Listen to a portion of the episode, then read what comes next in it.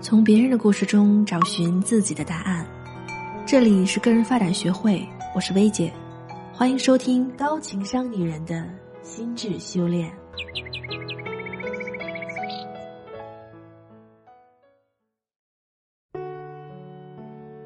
你好，我是薇姐。收到一位姐妹留言说，她是一个很自卑的人，总是忍不住否定自己，感觉所有人都讨厌自己。遇到事情总会想很多，如果有人夸了自己，反而会很不自在，会下意识的用很讨厌的话来否定别人的赞美，但话一出口，自己还后悔，那应该怎么办？长期处于这样的自我否定状态，确实是很痛苦的，但这其实是咱们人的一种自我保护机制。如果我们在成长过程中经常被蔑视和否定，我们就会不敢相信自己。会下意识的觉得相信自己是会受伤的，是会遭到惩罚的，倒不如就自己先否定自己，仿佛这样就会很安全，别人再否定自己的时候就没有那么痛了。最近很流行的一个词儿“配得感”就是这个意思。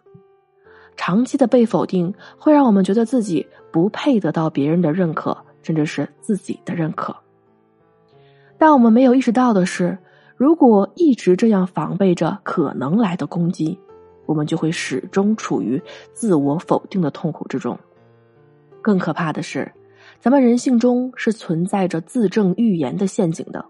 我们会下意识的去做符合自我认知的行为，来维护内心的秩序和安全感。也就是说，我们真的可能会把自己变成自己不喜欢的样子。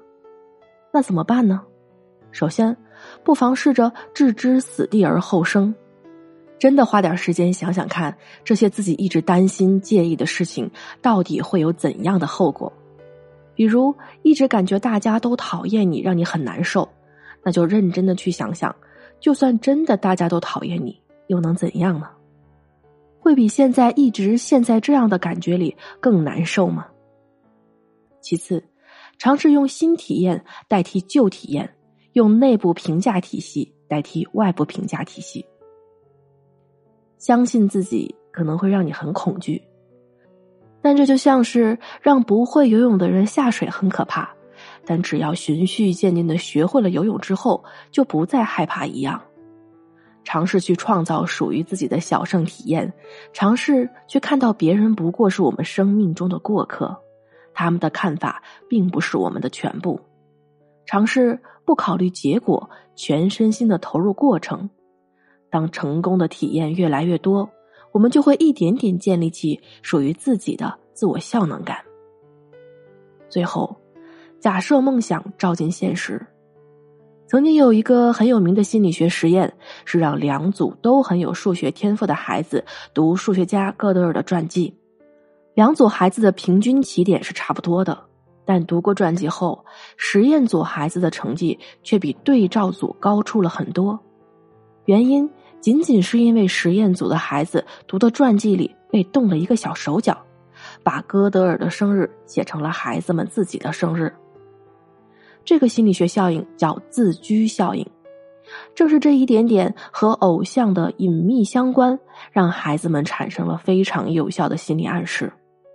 所以，我们也不妨常常想想自己理想形象是什么样子的，慢慢的让它更具象化、生动化。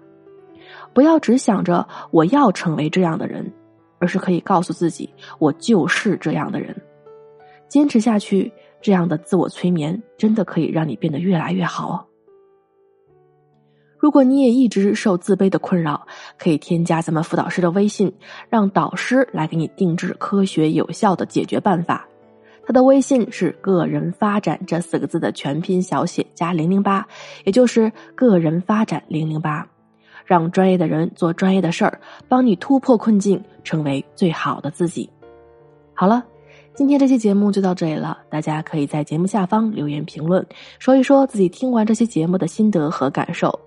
另外，大家还可以关注我们的微信公众号“个人发展精英会”。现在关注，回复零零一，还可以免费领取价值九十九元的职业规划在线课。我是薇姐，在个人发展精英会，我们一起成长，不断精进。